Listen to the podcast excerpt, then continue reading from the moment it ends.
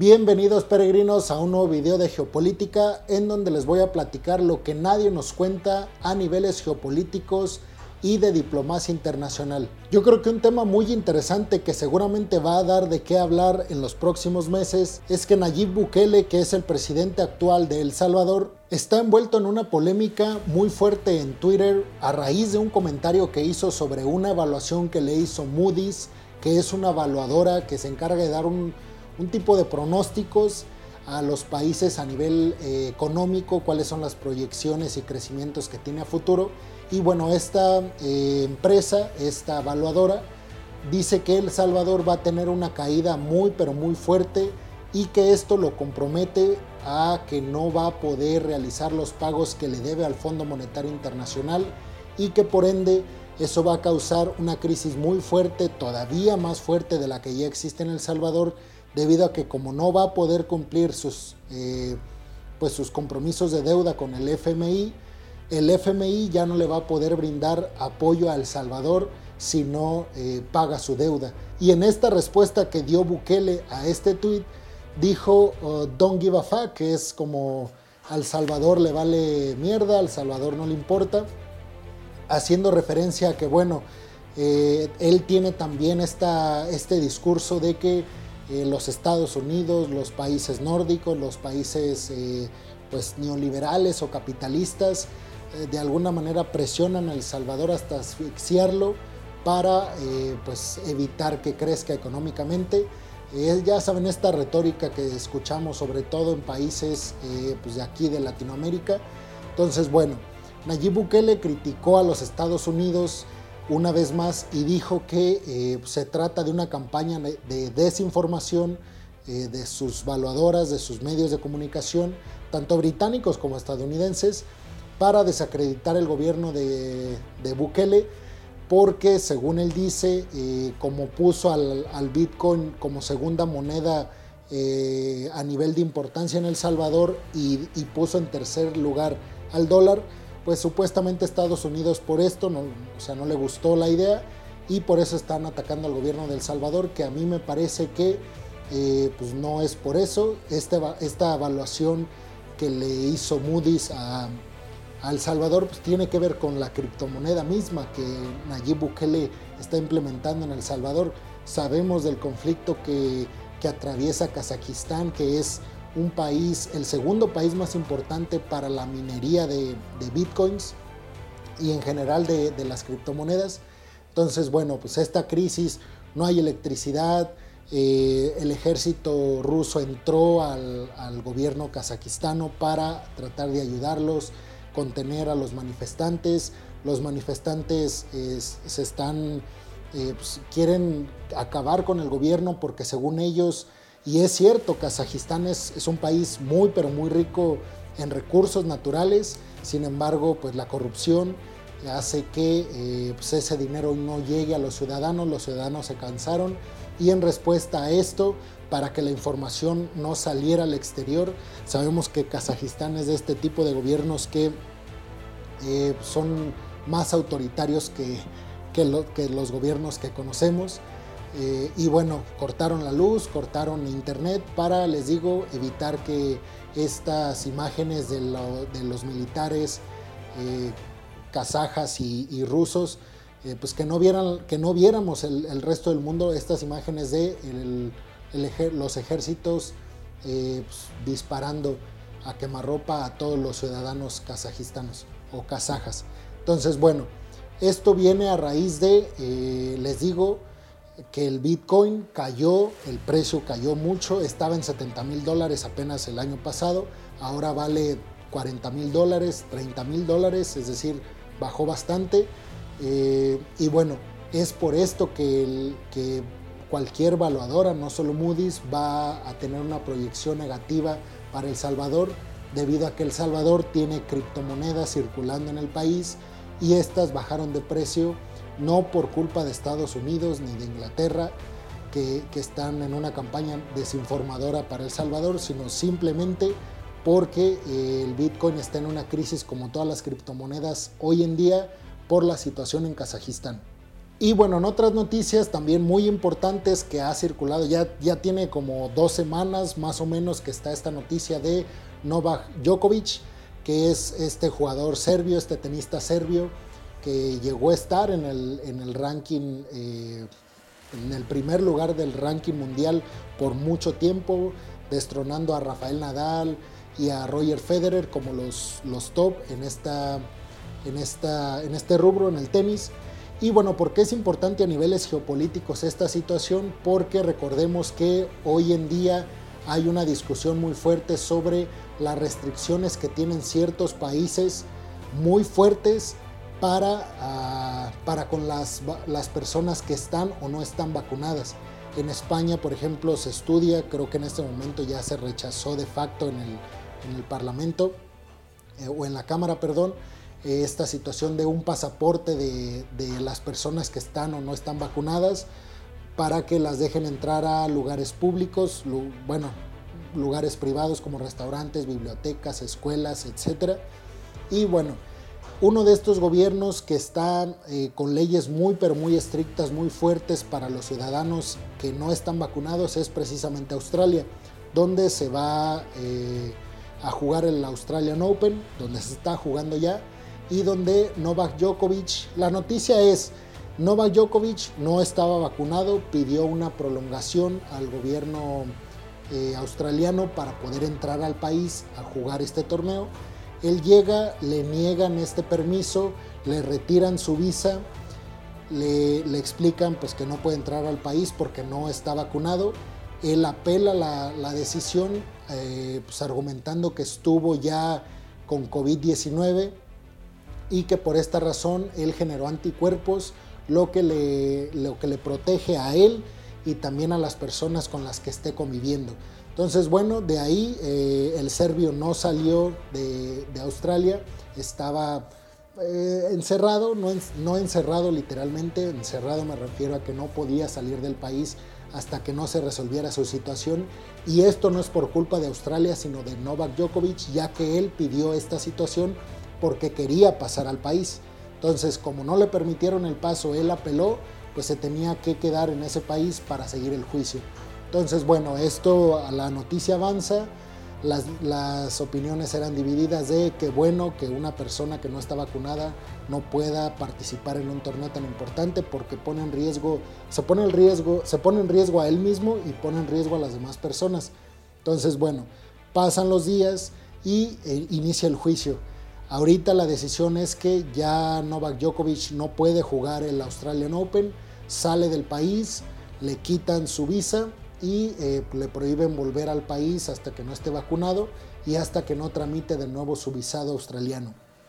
¿Por qué es tan importante? Les digo porque a niveles geopolíticos el tema de la vacunación se está convirtiendo en algo muy pero muy importante, sobre todo en estos países ricos que tienen a la mayoría de la población vacunada y que por ende no quieren exponerse a que personas extranjeras lleguen sin estar vacunados y empiecen a contagiar a sus ciudadanos y esto genere a la larga pues, una crisis eh, económica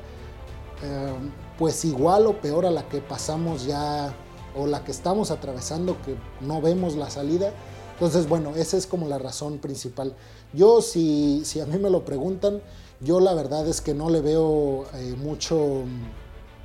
sea, yo no le veo para nada eh, la polémica porque yo si fuera Novak Djokovic y voy a jugar a un país que no es el mío, pues me tengo que acatar a las reglas de ese país y, si ese país me dice que no puedo entrar si no estoy vacunado, pues yo, si no me quiero vacunar, pues tengo que eh, aceptar que no puedo ir a ese país que me está exigiendo un requisito que yo no cumplo. Entonces, bueno, para mí no hay ninguna polémica, eso no tiene para mí nada que ver con libertad, porque eh, él está yendo a un país que tiene sus leyes, que tiene sus reglas, y eh, pues él puede estar en su país y eso no le exige en, en, su país, él puede estar tranquilamente. Ahora, él ahora se ha dado esto ya no tiene nada que ver con, temas geopolíticos, pero viene a raíz de la noticia, tiene obviamente como todos los deportistas y personas de la farándula, tiene contratos multimillonarios con marcas que lo visten Entre ellas está Lacoste, que es la marca que lo patrocina para sus, en, general para sus, su vida en general, tanto en la vida personal como también en, cuando está jugando eh, al tenis. Esta gorrita que tiene, los tenis, eh, los shorts, las, las camisetas, eh, son de marca Lacoste y Lacoste está estudiando la posibilidad de retirarle ese apoyo a Novak Djokovic precisamente porque pues no está vacunado, no jugó el Australian Open y obviamente Lacoste le paga para que enseñe su marca en los torneos donde juega Novak Djokovic y si no va a poder seguir presentándose a jugar este tipo de torneos porque no está vacunado, pues entonces estaría infringiendo el contrato y eh, Lacoste, les digo, está estudiando la posibilidad de retirarle el apoyo. Pero bueno, ¿ustedes qué opinan? Pueden dejar en los comentarios. ¿Creen que está bien la medida de Australia? ¿Creen que es exagerado? ¿Creen que Novak Djokovic eh, pues, pasó todo esto por, pues, por su culpa? Porque les digo, para mí no hay polémica, está muy claro. No vas a un país a romper las reglas, a un país que no es el tuyo a romper las reglas cuando de antemano ya sabes cuáles son esas reglas. En otra noticia también a niveles geopolíticos muy importantes, el Russian Today, que es un periódico muy pero muy importante a niveles geopolíticos eh, y a nivel internacional,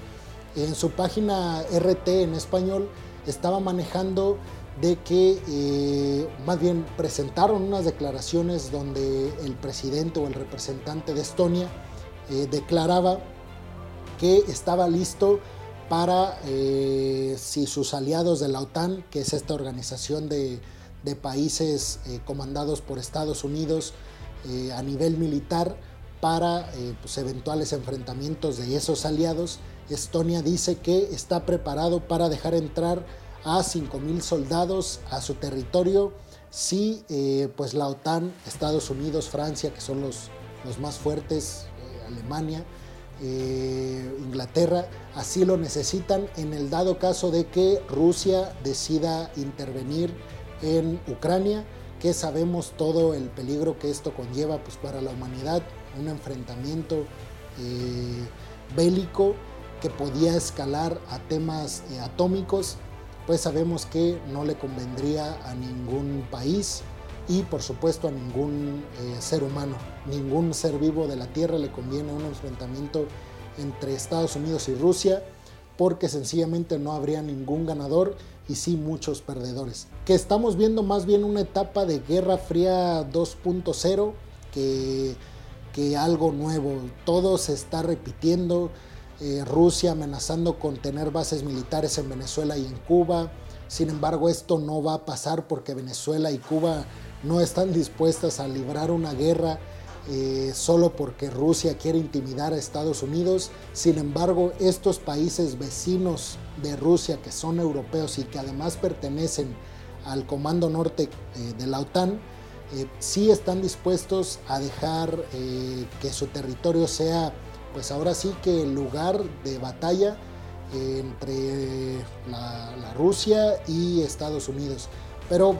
entre paréntesis, ¿por qué Rusia quiere, quiere a Ucrania? Recordemos que la URSS, el corazón de la URSS fue Ucrania. Lo que hoy es Ucrania, que antes pertenecía a la URSS, a la antigua Rusia, eh, recordemos que la capital de la URSS no era Moscú, que es la capital de la Rusia actual. En aquel entonces la capital era Kiev, es decir, la capital de Ucrania actualmente. Es un tema que, por supuesto Estados Unidos, Inglaterra y los aliados no llegan a comprender la importancia que tiene un territorio como Ucrania para los rusos. Obviamente yo no estoy eh, diciendo que está bien que anexen y que invadan, para mí no debe de suceder eso, pero eh, yo lo que quiero eh, lo que quiero dar a entender es que no es la misma importancia para la OTAN que para Rusia, un territorio como Ucrania porque para, para Rusia eso significa volver al pasado, un sentimiento de pertenencia, un sentimiento de, eh, pues hasta romántico de lo que fue una cultura que fue derrotada por Estados Unidos y que ahora mismo ese enfrentamiento se está repitiendo. Es algo más o menos de lo que está pasando en, esta zona tan caliente del planeta, eh, pero bueno, a mi entender, pues lleva las de ganar Estados Unidos junto con la OTAN porque eh, la guerra está allá. Y eso es algo que Estados Unidos maneja a la perfección, donde las guerras nunca son en territorio estadounidense y por ende, cuando terminan, para Estados Unidos no le implica reconstrucción de prácticamente nada. Y sí a todos esos países donde se libró la guerra, en donde tienen que reconstruir ciudades, eh, empezar a arrancar otra vez la economía y por supuesto ahí está Estados Unidos para prestarles dinero, endeudarlos y eh, pues, no solamente endeudarlos con dinero, sino también con favores, que a final de cuentas todavía Estados Unidos se lo sigue cobrando a Alemania, se lo sigue cobrando a Italia, se lo sigue cobrando a Corea. Y yo no digo que esté mal, solamente estoy diciendo las cosas como están siendo. Y siguiendo en este camino de el bando de Rusia y el bando de Estados Unidos, Venezuela acaba de, mandar un comunicado a la ONU donde está denunciando que eh, Estados Unidos junto con los aliados, con la OTAN, están utilizando a Colombia como base militar eh, de, influencia política, geopolítica y bélica eh, a, Colombia. Entonces, bueno, esto representa un peligro de seguridad nacional para Venezuela porque sabemos colinda con Colombia. Entonces, bueno, un país que es Venezuela, no amigo de Estados Unidos ni de la OTAN, pues obviamente le preocupa a Venezuela. Y eh, les digo, siempre esta retórica de estos países que están en contra de Estados Unidos es que se van a aliar para enfrentar a los Estados Unidos que a mi juicio en este momento es muy pero muy complicado librar esa batalla porque los países que podrían apoyar a Rusia están muy debilitados, que sería Cuba y Venezuela, al menos en el continente americano. De ese lado del mundo sí está China más del lado de Rusia que de Estados Unidos, por supuesto, pero yo no veo a China arriesgando eh, eso que tiene, que es soberanía, eh, que es eh, buenos niveles de PIB, buenos niveles de, vida, de, de, que los ciudadanos están contentos con el gobierno chino. Buena aprobación por parte del gobierno, del Partido Comunista, perdón, para Xi Jinping. Entonces yo no creo que China se arriesgue a tomar un bando como tal. Obviamente prefiere a Rusia y eso es de facto se sabe, pero no, no tanto para eh, meterse y tomar partida en una posible guerra y que China ayude a, a Rusia. Yo más bien creo que si eso llegara a pasar, China estaría nada más de espectador mientras eh, pues, el mundo arde. Eso le convendría a, China, pero bueno, eh, a niveles eh, geopolíticos así se está manejando el mundo hasta el día de hoy. Sin embargo, no, siempre la geopolítica, no, cuando yo hablo de, enfrentamientos bélicos, de enfrentamientos militares, por supuesto que, que se pueden dar. Sin embargo, es más un elemento de disuasión y, no es un elemento que se vaya a dar de facto porque se está amenazando de que puede darse un evento bélico entre Estados Unidos y Rusia o entre Estados Unidos y China o entre Japón y Corea o entre Japón y China. No es así de sencillo. Les digo, el, el poderío militar es tan importante para las naciones porque ese es el elemento que disuade al enemigo no es para atacarlo, sino para evitar que te ataquen. Así funciona la diplomacia a niveles internacionales. El ejército no es para atacar, sino para evitar que te ataquen. Y bajo esa premisa están negociando Estados Unidos y Rusia a niveles diplomáticos, donde los dos de facto dicen no podemos librar una batalla eh, atómica porque ni tú ni yo ganaríamos, tenemos el mismo poderío militar, por supuesto que Estados Unidos se lleva de calle a Rusia en muchos otros rubros, pero en ejército es casi el mismo poderío. Sin embargo, claro, Estados Unidos cuenta con el apoyo de Reino Unido, de Francia y de otras más, de, Canadá, de otras, Australia, de otras potencias que son muy fuertes y que eh, tal vez con ellas vencerían fácilmente a Rusia, pero ninguno de los dos está eh, dispuesto a pagar el, riesgo que eso conlleva para la humanidad. Entonces, bueno, recuerden que siempre que hablamos de enfrentamientos militares estamos hablando de elementos para disuadir al enemigo, no para atacarlo. Y bueno, estas serían las noticias hasta el día de hoy. Puedes dejar tus comentarios, decir qué te pareció el video, eh, qué opinas de Novak Djokovic, qué opinas de Nayib Bukele con el Bitcoin, crees que es bueno, crees que es malo, qué opinas de, esta guerra diplomática, de esta guerra fría 2.0 que están librando Rusia y Estados Unidos, Rusia con sus aliados y, y por supuesto Estados Unidos con sus aliados de la OTAN. ¿Quién crees que ganaría? También es válido comentarlo, generar una hipótesis. ¿Quién ganaría si llegara a escalar este enfrentamiento diplomático ya a, a, niveles de enfrentamiento militar? Bueno, eso sería todo peregrinos por el día de hoy. Nos vemos en el siguiente video. Hasta luego.